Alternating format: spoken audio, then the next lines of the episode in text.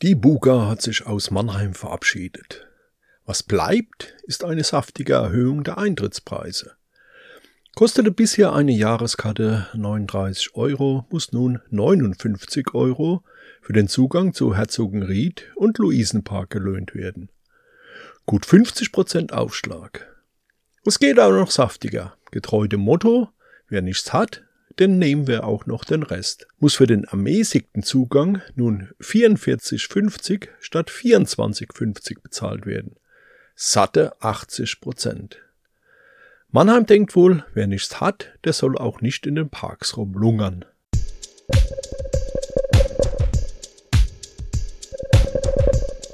Die Kameradschaft Rheinhissen gibt seine Auflösung nach fünf Jahren bekannt.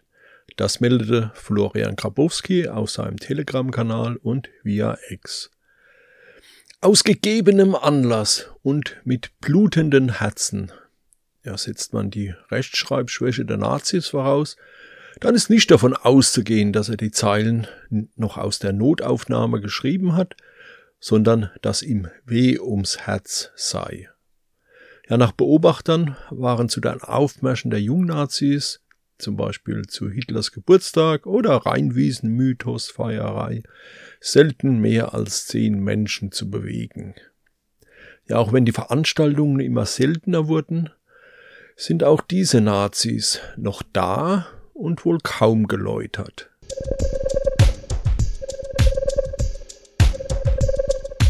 Ja, wie letzte Woche bereits berichtet, wird die Berufung des AfD-Aktivisten Blaul in den Stadtteilverein von Heidelberg-Neuenheim von vielen Bürgern kritisiert. Auch so von Stadtrat Wasem Butt in einem Interview der Rheiniger Zeitung. Daraufhin hat Blaul und eine weitere Person, Wasem Butt, der seit 14 Jahren kommunalpolitisch aktiv ist, vor seinem Geschäft abgepasst und dort wie Videoaufnahmen belegen, beleidigt und bedroht. Ja, so wirkt die AfD.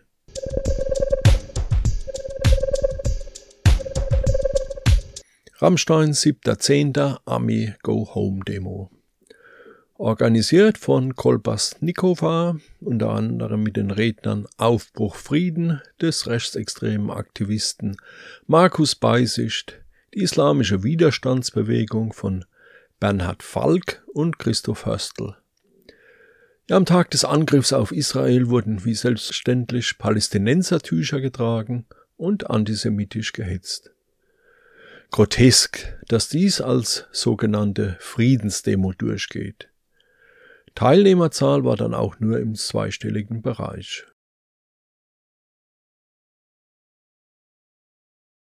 700 Menschen kamen in Mannheim jedoch spontan zu einer Demo zusammen, um Israel-Solidarität zu zeigen.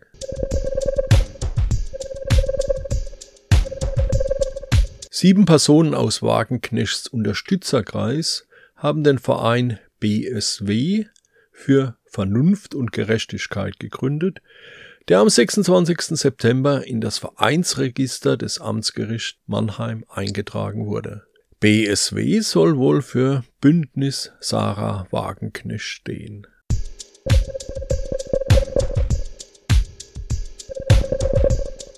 Die Gruppen Red Photography und Collective Bü haben Tausende von politischen Gefangenen der Türkei eingeladen und unter dem Titel Die Stimme der Freiheit ihre Ideen und Vorstellungen von Freiheit in Bildern und Texten zu beschreiben bzw. darzustellen.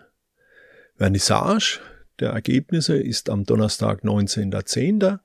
und ab 20.10. bis 15.11. ist Stimme der Freiheit in der Mannheimer Abendakademie als Ausstellung zu sehen.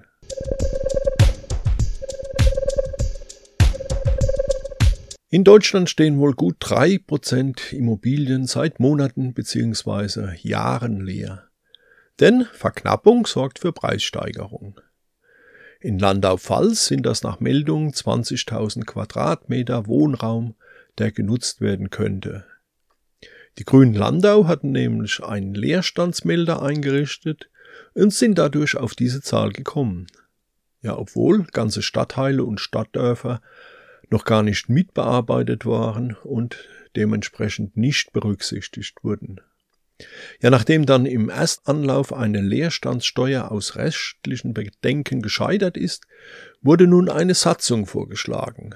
Nach der müssen Wohnungs- und Hausbesitzer bei Wohnungen, die länger als ein halbes Jahr leer stehen, sich eine Genehmigung einholen oder es wird eine Strafe fällig. Auch Wohnraum, der in gewerbliche Flächen umgewandelt, als Ferienwohnung deklariert oder abgerissen werden soll, muss demnach genehmigt werden. Ähnlich wie in Mainz, Trier oder Speyer soll dies in Landau als Zweckentfremdungsverbotssatzung genannt werden und im November im Gemeinderat beschlossen werden.